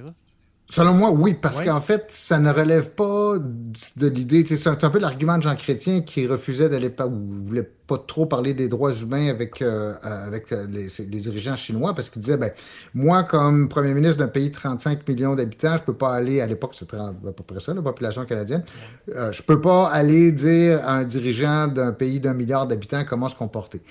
Moi, je suis pas d'accord avec ce raisonnement-là parce que beaucoup d'États ont un poids sur la scène internationale qui ne correspond pas à leurs atouts de puissance, si tu veux. leur poids démographique. C'est ça, ni leur poids démographique, ni leur poids économique, ni leur, euh, euh, leur, euh, présence, leur, leur, puissance militaire ne correspond à l'influence qu'ils ont. Ils ont beaucoup plus d'influence que laisserait euh, c'est une simple lecture des atouts de puissance d'un État. Euh, l'exemple extrême de ça, vous allez me dire, ça c'est un cas à part, là, mais le Vatican, qui n'a ni puissance militaire, ni puissance économique, ni euh, mais une puissance culturelle énorme à cause de la religion catholique. Des États scandinaves aussi ont une réputation qui est hors de proportion avec leur, leur capacité d'influence, pour des raisons. L'Italie, donc on considère généralement que c'est une puissance moyenne mais marginale, a une influence considérable à cause de la culture italienne. La même chose pour les Français aussi. C'est un poids historique, une espèce de respect historique. Hmm. La Grèce peut se revendiquer. Les, les, Grecs peuvent être très prompts à dire Oui, mais nous, on est le berceau de la démocratie il y a 2000 ans. Ça, ça signifie rien aujourd'hui. Mais juste, tu veux, l'idée, la réputation d'un État peut lui conférer une grande, une grande influence. on a un terme pour ça en relations internationales, on appelle ça le soft power, ou en français, il y a plein des traductions. Moi, j'aime beaucoup la traduction de puissance immatérielle. C'est-à-dire, tu sais, tout ce qui relève de la réputation, euh, des bonnes idées, la capacité d'avancer des bonnes idées, euh, l'expertise, euh, l'exemple que tu donnes, tout ça, ça peut être des facteurs qui donnent une certaine influence au, pays. Et c'est comme si au Canada, on avait eu jusqu'à un certain point cette capacité d'exercer la puissance immatérielle, ou encore, on va y revenir tantôt, la puissance structurelle, mais euh, ce savoir-faire, et ça, c'est à mon avis qu'une seule petite partie de l'explication, mm ce savoir-faire est en train de, se perdre, ou en tout cas est beaucoup moins à la mode qu'il l'était euh, avant. Est-ce qu'on est considéré comme des, comment je dirais ça, comme des influençables? Tu euh, en étant une ancienne colonie britannique, on était euh, longtemps sous le joug justement des, Britanniques jusqu'à jusqu'au statut de Westminster. Puis après ça, on a été sous les sous le les ailes des, de l'aigle américain. On va dire de l'OTAN pour se donner un peu plus de, liberté. Est-ce que le fait d'être, déjà, avoir des, des, bons chums, puis comme les Britanniques, comme les Américains, comme être influencé par ces deux pays-là, les autres pays se disent, toi, ton, ton avis, le Canada, on veut rien, on veut rien entendre de toute façon. Ça, a très souvent joué contre le Canada, effectivement, parce que, par exemple, les Américains, longtemps, ont refusé de, recevoir un ambassadeur du Canada aux, États-Unis, même après le traité de Westminster, le, statut de Westminster de 1931, parce qu'ils disaient, ben, de toute façon, vous êtes juste une voix qui répète ce que Londres dit. C'est ça. Euh, ça a été très, très... Et encore aujourd'hui, cette thèse dans laquelle le Canada est dans l'orbite des États-Unis, qu'il n'est passé de l'orbite euh, britannique que vers l'orbite américaine. C'est encore une thèse qui, est... Euh, les Français s'opposaient au début à la participation du Canada à ce qui était le, G5 et qui va devenir éventuellement le G7, le G8 en, 1972, en 1975, parce qu'ils disaient pourquoi le Canada a une place à la table des grandes puissances industrielles euh, et économiques alors que ce n'est qu'une excroissance de l'économie américaine? L'économie canadienne n'est qu'une excroissance de l'économie américaine. Mais en fait, ce qui pourrait. Euh, puis là, si on commence à regarder les raisons, qu'est-ce, qu'est-ce qui se passe depuis 20, 30, 40, 50 ans? aller au-delà de dire que c'est la faute à Justin Trudeau, c'est la faute à, ah, Stephen Harper, ou c'est la, faute de Jean Chrétien, euh, ça m'étonnerait parce qu'un déclin, ou enfin un déclin apparent qui se poursuit comme ça sur une aussi longue période a des causes qui seraient des causes structurelles et non pas des causes simplement conjoncturelles, de dire ben, c'est parce que c'est la personnalité. Ça n'aide pas, c'est sûr. Qu'est-ce que vous avez quelqu'un qui ne s'intéresse pas à la politique étrangère, comme c'est le cas visiblement de, Justin Trudeau? Ben, c'est bien difficile d'avoir une politique qui est très, très euh, dynamique. Euh, euh, c'est vrai que est-ce que le, corps diplomatique canadien est moins compétent qu'avant? C'est difficile à mesurer, mais c'est vrai que peut-être qu'à court terme, en tout cas, ça aiderait d'avoir une école de diplomatie puis d'avoir, si tu veux, de, de, renforcer le corps diplomatique euh, canadien. Est-ce que ça aiderait d'atteindre le 2% du PIB investi dans la défense? Est-ce que ça donnerait beaucoup plus d'influence? Peut-être marginalement, mais pas, pas, plus que ça. Je pense que le problème est ailleurs, en fait. Il est structurel, il est dans des événements à long terme. Là. Je peux-tu te lancer une théorie, Stéphane? Puis tu me diras qu'est-ce que tu en penses. Euh, la semaine passée, je pense qu'on en a peut-être même glissé un mot. Le fait que le Canada soit un pays qui se vante d'être environnementaliste, mais en étant aussi un des principaux producteurs de pétrole, il y a ce côté-là aussi de on dit aux autres quoi faire, mais on le fait pas nous autres mêmes. Respecter les droits de l'homme, mais il y a des Autochtones qui n'ont pas l'eau potable au Canada. Donc, il y a beaucoup de ces, ces paradoxes-là au Canada qui nous font passer pour des gens qui sont pas conséquents avec leur propre leur propre discours, dans le fond.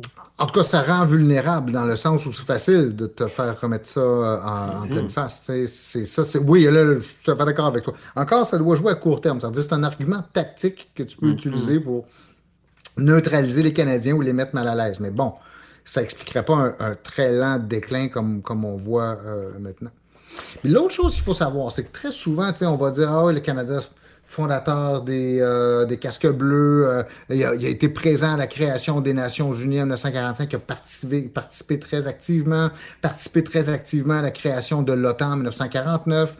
Le premier plan d'aide au développement, le plan de Colombo euh, au, début des années 50, ben, le Canada était là, il a, il a beaucoup joué. C'est vrai qu'il y avait une très, très grande activité canadienne, on va dire de la période qui va du milieu de la Deuxième Guerre mondiale, 1942, disons, jusqu'à la fin des années 50, euh, jusqu'au gouvernement de Baker. Et ça, on a encore un nom pour cette période-là, le nom est en anglais, c'est le Golden Age of Canadian Foreign Policy, ou si vous le traduisez en français, c'est l'âge d'or de la politique étrangère canadienne.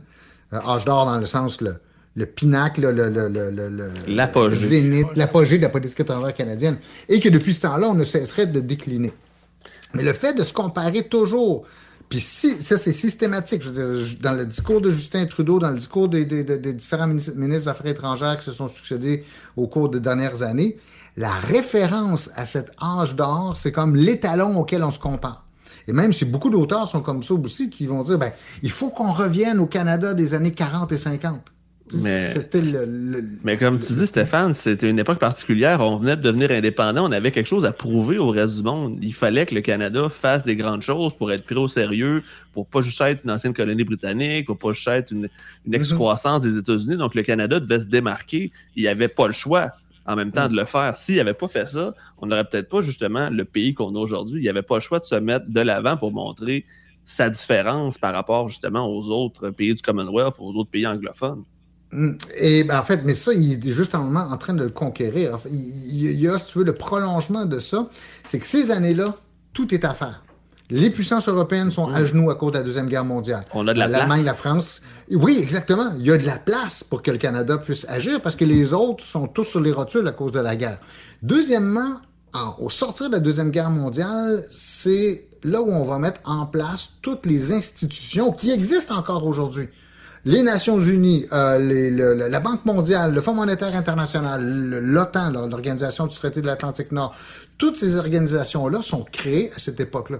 Et le Canada euh, a un rôle structurel à jouer ici. On appelle ça une puissance structurelle, c'est-à-dire que il contribue à mettre en place les règles qui vont dominer le système international à partir de ce moment-là, des années 40, jusqu'à, ben justement, peut-être qu'on a un début d'explication ici, jusqu'à maintenant où cet ordre est de plus en plus remis en question par des États comme la Chine, comme la Russie, comme l'Iran, les États, comme la Turquie.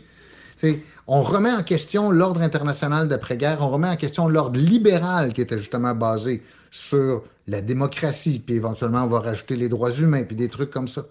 Vu que tout ces éléments-là qui avaient contribué à l'époque à propulser le Canada sont aujourd'hui mis en question, ben là, tu peux peut-être avoir le début de l'explication. Mm-hmm. Non seulement il y avait un méchant bon, une belle fenêtre d'opportunité à l'époque, mais aujourd'hui, on est en train de perdre cette, euh, cet avantage-là. C'est vraiment bien dit. C'est une belle, une belle théorie, mm. Stéphane. Je trouve ça intéressant.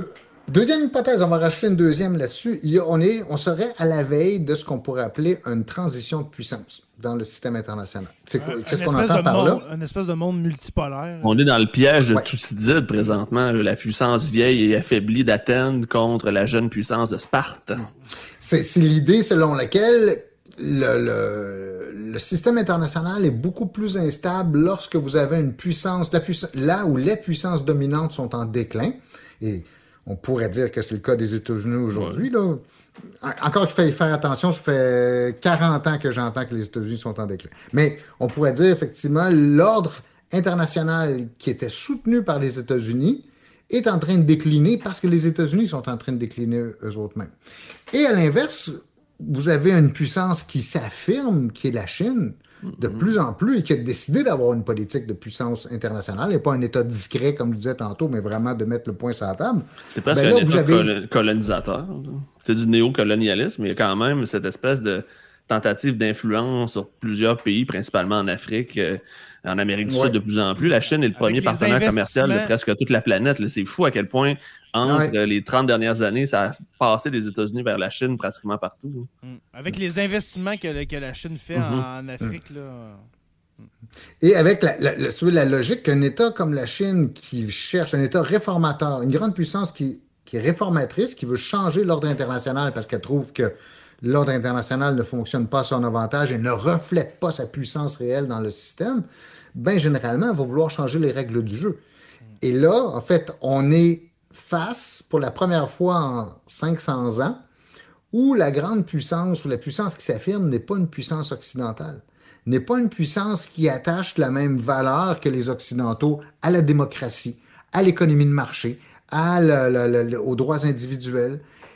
Et ce qu'on peut s'attendre, si on suit cette logique-là, c'est que la Chine va vouloir mettre en place, d'une manière ou d'une autre, un, système international ou un ordre international qui reflète beaucoup plus sa vision du monde. Qui va être en parallèle un peu avec ce qu'on a présentement. C'est un peu ce qu'on voit avec le BRICS. C'est comme une espèce d'autre alternative. Est-ce que c'est -ce dans, est dans, la mentalité chinoise de faire ça? Ben, eux autres, c'est plus.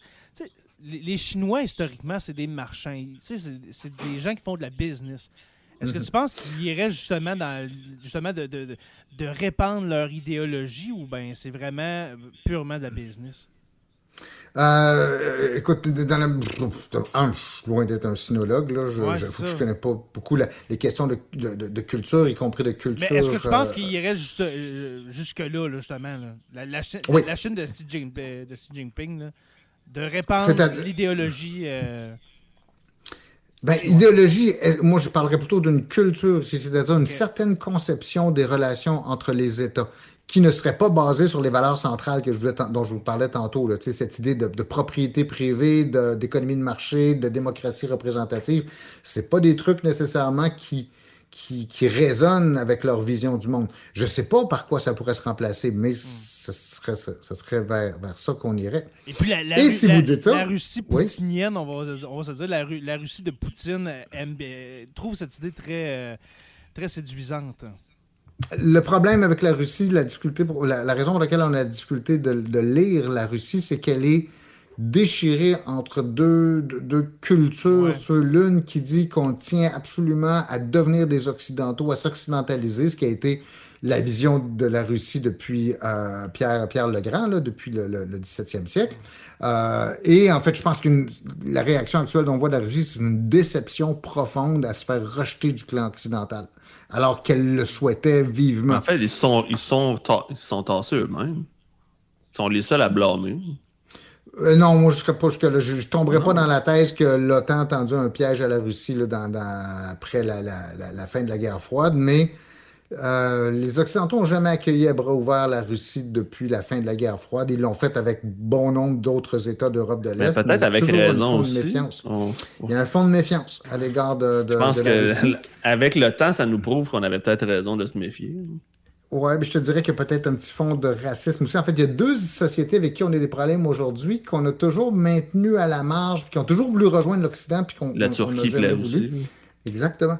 C'est les Turcs, ça fait depuis les années 80 qu'ils ont qu'ils veulent adhérer à l'Union européenne et euh, on, on, les fait poireauter. Et il y a Parce tout eu un débat en. Europe. Oui, y a-tu un fond, justement, y a-tu un fond tu sais, de, de, de, de, guerre avec les Ottomans là-dedans? Je sais pas, là, mais. Non, c'est Ouais, juste parce qu'ils sont musulmans et que l'Europe est chrétienne. Va pas plus loin. malgré les efforts que la Turquie a fait. C'est pour ça qu'avec euh, euh, euh, Erdogan, Erdogan on, il y a eu- on a abandonné cette idée-là. tu sais, Puis Erdogan De a joué sur... hein. Erdogan joue beaucoup sur la frustration que ça a pu engager. Mhm. De ben, Erdogan, regardez, il joue sur les deux, sur les deux plans aussi. euh, quand- Ouais. Comme Poutine. Comme. Poutine le, le- le Comme- fait comme aussi. Joe Puis Poutine joue sur cette rancœur-là Ouais, comme- que les Russes ont à l'égard des Occidentaux. Co- Comme Joe a dit tantôt, ils sont un peu à blâmer aussi. Là. Justement, Mm. tu as un, un Pou- un Poutine qui joue sur, le- sur les deux plans. Tu as un Erdogan qui fait, qui fait la même chose. À un moment donné, branche-toi, non? Ouais. Et si on vient au rôle du Canada là-dedans, tu sais, quand on vient au club des haters, ben, on voit que ces États-là appartiennent pas mal à la catégorie, là, je viens d'esqui- d'esquisser, là, non-occidentaux, qui ne partagent pas nécessairement la même vision du monde, la même, les mêmes valeurs politiques. Le Canada, qui est un État très moralisateur, effectivement, ben, il sort la tête de l'eau, il sort du lot un petit peu, puis, puis il devient une cible beaucoup plus facile pour des États comme euh, l'Arabie Saoudite, comme la Turquie, comme euh, la Russie, comme la Chine, comme l'Inde, tout ça, ça devient. Si vous voulez vous mettre de l'avant comme ça, ben. Et, certains diraient, ben oui, autant cette politique-là, elle convient à la société canadienne, c'est-à-dire de jouer ce rôle de moralisateur, de défenseur de la démocratie, de défenseur des, des, des, des, politiques féministes, euh, de défenseur des, de l'environnement, même si on est loin de donner l'exemple ben, autant ça plaît à la société canadienne, autant ben, peut-être ça peut, ça devient euh, plus lourd à porter euh, sur, la, sur la scène internationale. Et donc ça, ça expliquerait peut-être pourquoi le, le club des haters, euh, il, s'élargit. Il s'élargit pas tout azimut, il s'élargit avec euh, certaines, certaines catégories d'États. Mais vous pourriez dire aussi, tu sais, quand je disais tantôt, il y a peut-être une transition de puissance qui se fait dans le système international. Vous avez de plus en plus d'États qui sont, qui sont en croissance. La Chine, l'Inde, la Russie essayait de pédaler pour aller dans cette direction-là. Les BRICS que tu mentionnais tantôt, Joe, et tu sais, qui sont insatisfaits de l'ordre international. Et il y a une autre chose qu'on voit depuis un bout de temps aussi qui m'a frappé, c'est qu'on on semble être entré, entre moi, je connais pas d'autres périodes vraiment comparables à ça, mais on est rentré dans la période des incivilités. Tu sais, tout le bordel qu'on voit sur Internet, les gens qui s'engueulent sur leur site, euh, sur leur, leur page euh, X ou leur page euh, Facebook, puis qui, se, font des menaces, puis qui se traitent de tous les noms, là, puis qu'on on- on trouve que c'est épouvantable. Mais des fois, j'ai l'impression que la diplomatie est rendue là aussi. Que ça se fait pas juste entre nous, les individus, mais ça se fait entre États aussi, où on se traite ouvertement de tous les noms, où on- toutes les incivilités sont permis. Euh, on s'essuie les pieds sur, sur, sur le dos des autres sans, euh, sans vergogne. tu sais. C'est comme si on était rentré dans une période d'incivilité qui serait causée justement par ces gens qui poussent pour ces États ou ces sociétés qui poussent pour être reconnus à ce qu'ils considèrent comme être, être leur rang légitime, puis les anciens, comme le Canada, les États-Unis, qui essayent eux autres de se maintenir en position. là. Il y a un commentaire d'Antoine Étienne, je, je l'aime beaucoup, qui dit. Un commentaire, là, ben toi aussi, euh, Antoine, je, t'aime bien, là, mais qui dit Ça fait pas loin de 2000 ans que l'Occident donne des leçons à l'Orient. Il va y avoir un retour de balance, puis c'est normal. Un peu, on pourrait quasiment situer ça à l'époque des, des Grecs, euh, gréco, euh, l'époque gréco-romaine, un peu, là, où est-ce que l'Occident a vraiment. Ben, la romanisation, surtout, plus Ouais. les Romains, je te dirais. Ouais, les- Mm. Mais quoi La que l'expansion de l'Occident, l'Occident. l'expa- l'expansion de l'Occident commence vraiment il y a à peu près 5 ou 600 ans. tu sais, avec à la fois une poussée vers les, les- grandes découvertes, c'est la colonisation de l'Afrique, de l'Amérique latine, de l'Asie. tu sais. Puis au 19e siècle, ben là, bang, son- l'Occident s'assoit là, sur le reste du monde carrément. là. Tu sais, En fait, 18e, 19e. là. Ben, tu sais, on a juste à penser à l'esclavage des. Euh, à l'esclavage des, des Africains, de- à la colonisation. La conférence de Berlin La- qui a fait splitter l'Europe, euh, Ouais. l'Afrique comme si c'était un gâteau. Ben oui, puis on parle pas. Tu sais, on parle souvent de la colonisation africaine par les, les- les- les grands pays européens, mais on pense pas. On parle pas de, de- de la colonisation en Orient. Tu sais, t- Hmm. les L'Indochine. commerciaux, euh, l'Indochine, c'est- c'est écœurant ce qui s'est passé en Indochine. Écœurant. Ben, L'Indonésie avec les, euh, avec les Néerlandais, il y a eu plein d'Européens en Europe aussi, effectivement. On en les, les Indes, comme on disait à l'époque. Les Indes, oui, c'est ce qui s'est passé les dans les Indes orientales. Ouais, exactement. Finalement, parce qu'à part le Japon, il n'y a pas beaucoup d'États qui ont échappé à cette, ce processus de colonisation. Ah, si ce n'était pas des Européens Japon. de l'Ouest, Il y a juste le Japon qui n'a pas, eu, euh, qui a, qui a pas eu de colonisation euh, européenne sur son territoire. là. Et encore, euh, les Américains ont forcé la porte du Japon, c'est-à-dire en- au Ouais. milieu du 19e siècle, ils ont obligé le Japon à s'ouvrir. à ouvrir Japonais- leur protectionnisme. hein. Ouais, à Mais les. Japonais ont été, ont été assez malins puis assez isolés en même temps pour pouvoir se permettre de faire ça. C'est qu'ils ont pris tout ce qu'ils pouvaient de la civilisation occidentale puis tenté de s'en servir pour, comme, pour se rattraper Mais là, c'est- c'est- avec, avec succès. C'est sous l'ère Meiji, euh, Meiji hein, je crois Mm. que, ça, c'est comment, que le Japon Ouais. commençait à s'industrialiser. Puis à... Avec la fin des samouraïs. Ouais, Mm. c'est ça. Ouais, l'ère Meiji, dans le fond. Euh, Stéphane, est-ce que tu avais d'autres points à amener, mon cher? Non, mais c'était euh, juste essayer de trouver les, les phénomènes structurels comme ça qui pourraient expliquer pourquoi ça va de plus en plus mal. Et tiens, Ouais. un dernier truc, oui, un dernier, dernier point, si me permet, si me laisse en trois Ah, mais minutes non, aussi. non, vas-y, vas-y, vas-y. Je vous ai dit tantôt que la période des années 40 et 50, c'était l'âge d'or de la politique étrangère canadienne. C'est le, le période, c'est le paradis perdu de la politique étrangère canadienne. Un des problèmes qu'on a aussi beaucoup en politique euh, canadienne, politique étrangère canadienne, c'est l'incapacité de se renouveler sérieusement, d'avoir une autre vision du Canada dans le monde. C'est comme si les principes de base de la politique de cette époque-là, qu'on appelle l'internationalisme libéral, On est gommé là-dedans. Les- oui, exactement. On est comme englué là-dedans. C'est, dire, ben, on n'a pas le choix que de passer par les institutions internationales. Ça, c'est un principe de base de, de- de la politique de cette époque-là. On n'a pas le choix que de s'appuyer sur le droit international parce que le Canada est une puissance moyenne ou une petite puissance qui, qui a de la difficulté à rétablir si tu veux, son équilibre avec euh, les, grandes puissances comme les États-Unis ou comme la France ou le Royaume-Uni. Euh, euh, on doit avoir une politique très vertueuse puis très exemplaire, de montrer aux autres que nous, on s'engage sur la scène internationale puis que les autres vont nous suivre, d'avoir une politique, donc, même si c'est un peu anachronique, de dire une, une politique de puissance immatérielle. On n'est pas capable de penser autrement. Le seul, et je vais le dire pour la quatrième fois, Joe, le seul qui a vraiment amené un système de pensée un peu différent sur la place du Canada dans le monde, c'était Stephen Harper. Oui, mais très à droite, justement. Une politique très, très rationaliste, très froide de dire, ben, on va défendre nos intérêts. Une politique aussi de dire, on va arrêter de, de- de jouer le- le- le- le- le- les, les- les ingénus puis ouais. les, boys, les boys scouts, là, puis on va dire, nous, les Canadiens, on est capable de savoir c'est qui les bons, puis c'est qui les mauvais, puis nous, ben, pas compliqué, on va se mettre avec les bons contre les mauvais. Israël, c'est le bon, l'Iran, c'est le mauvais. On va être 100% derrière Israël. C'est une politique très moraliste comme celle-là.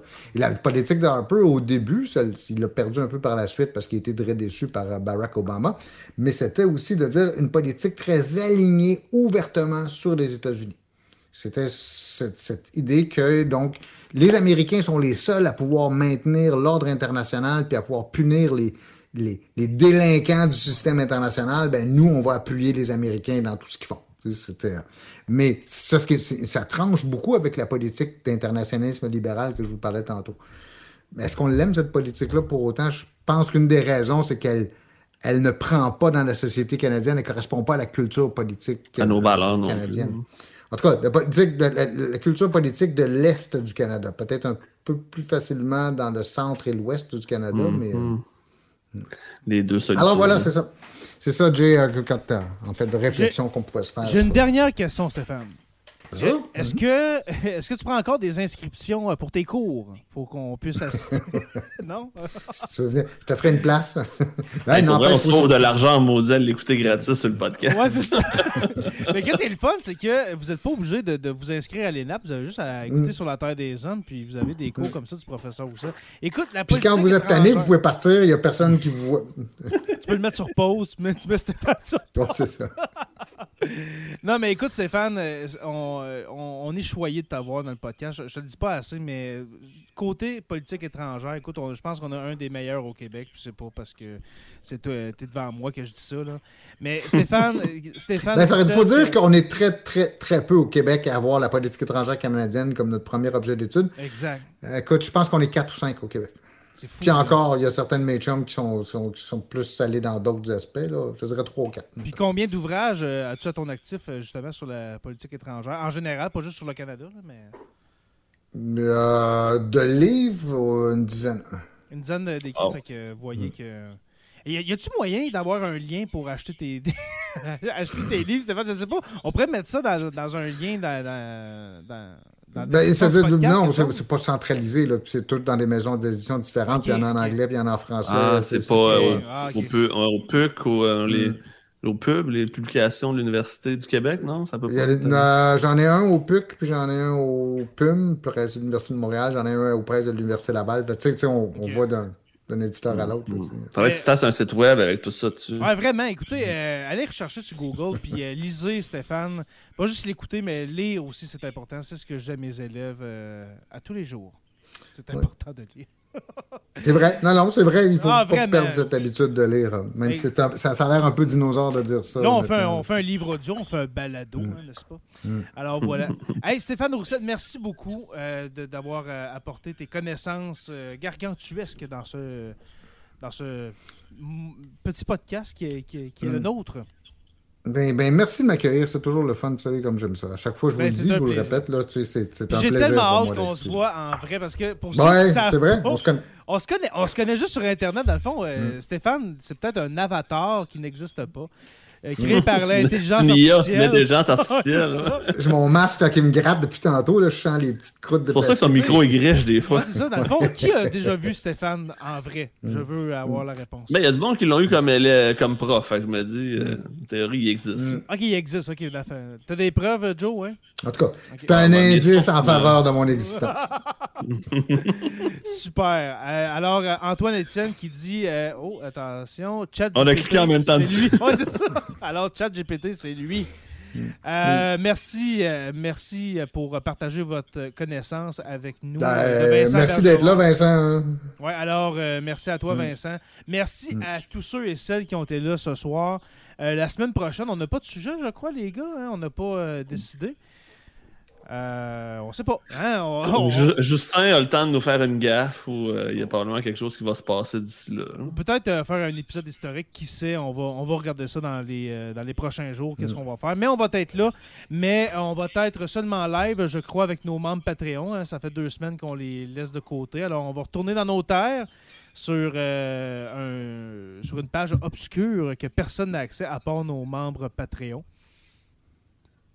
Alors, euh, c'est ça. Alors, pour, euh, pour euh, être là au prochain épisode de Sur la Terre des Hommes, il faut être membre Patreon. Voilà, c'est dit. Jonathan Saint-Pierre, dit le prof. Merci beaucoup. Je l'ai manqué. Jonathan Saint-Pierre, dit le Pierre. C'est un plaisir. J'ai hâte de te revoir, mon ami. bientôt, on a, on a un nouveau rencard hein, dans un mois, je crois, pour aller voir Napoléon. Oui, c'est vrai. On attend toujours que ça sorte. J'ai pas vu la date de sortie mhm. encore. Je pense que c'est en novembre ou décembre, mais en tout cas, on, euh, ira le voir ensemble. Et puis, on va amener une photo euh, 8,5 par 11 de, Stéphane, qui, va être, là avec nous. Euh, Antoine Etienne qui dit Idée de sujet pourquoi le Parlement canadien est la plus grande garderie du Canada? J'adore ça, Antoine. Très bon sujet. Alors, euh, voilà. Merci à tous et à toutes d'avoir été là. d'avoir été là avec nous. Euh, je vous rappelle que euh, nous sommes disponibles sur Apple Podcasts, Spotify, Google Podcasts pour encore deux mois. Bientôt, il va falloir que je corrige le tir et puis que je dise qu'on n'est plus disponible là-dessus. Et puis sur notre chaîne, notre nouvelle chaîne YouTube avec nos 14 abonnés. Alors, euh, vous pouvez venir vous abonner et puis renflouer le compte des abonnés. On était, comme j'ai dit, on était rendu à 2000 quelques personnes et puis on est retombé à zéro. Alors, c'est la vie, c'est la vie. Euh, merci à nos membres Patreon, j'en parle souvent, mais euh, pour. Euh, c'est ça, dans le fond, si vous voulez devenir membre Patreon pour 2 par mois, en même temps, je sais que les temps sont, vraiment durs depuis au-dessus d'un an. alors, c'est pas, vous n'êtes pas obligé. On est encore là gratuitement. Puis ça va, ça va le rester sur la Terre des Hommes. C'est un podcast. On va jamais s'en aller seulement sur Patreon. Mm. c'est vraiment pour ceux qui sont friands d'histoire et puis d'actualité et puis qui nous aiment, euh, qui nous aiment bien, hein, qui, euh, qui deviennent membres Patreon. Alors, c'est le patreon.com barre oblique SLTDH. Oui. Alors, merci aux curieux stagiaires, historiens, euh, érudits et nos deux orateurs construction avec un S, Rivard de Rouen-Noranda et le miel Habitémis. J'ai pas de jeu de mots ou de calembour à faire cette semaine. Alors, ben merci. J'ai comme. Le miel qui est aussi euh, jammé que la politique canadienne. Ouais, c'est ça. On essaie de se jammer dans la politique étrangère des années euh, fin 40, début 50. Mhm. tel comme dans du miel à Vitémis. Voilà, je l'ai fait. je vous invite à rejoindre la page Facebook de Sur la Terre des Hommes podcast et puis la euh, et puis la page de Sur la Terre des Hommes, la communauté pour venir discuter avec nous. Merci aux gars de Tout ce qui TV, ben, dans le fond, euh, aux gens qui travaillent pour euh, Tout ce qui TV. Mhm. Je pense surtout à Martin Godette et Frank Pocket, mais je sais qu'il y a d'autres personnes, mais malheureusement, je ne les, je ne les connais pas. Je ne connais pas leur mhm. nom. Peut-être, Stéphane, tu peux. Il y a oui, Denis Germain aussi. Qui, ouais, qui est là. un des pivots un des pivots. Alors, merci beaucoup à tous ceux euh, qui sont pour euh, Tout ce qui TV, la chaîne Twitch de Tout ce qui TV qui euh, repasse notre épisode hebdomadaire à 18h, je crois, c'est ça? Mm. oui, autour de 18h, selon la durée que plus nous on étire, plus Martin est obligé de commencer tôt pour respecter son horaire de la soirée. Exactement. Alors, vous pouvez nous retrouver, dans le fond, sur Tout ce qui TV, la chaîne Twitch. Sur la Terre des Hommes est une présentation des éditions Dernier Mot. N'oubliez pas qu'à tous les jours, nous écrivons l'histoire et on se revoit la semaine prochaine pour une autre page d'histoire de Sur la Terre des Hommes. Salut tout le monde. Salut tout le monde.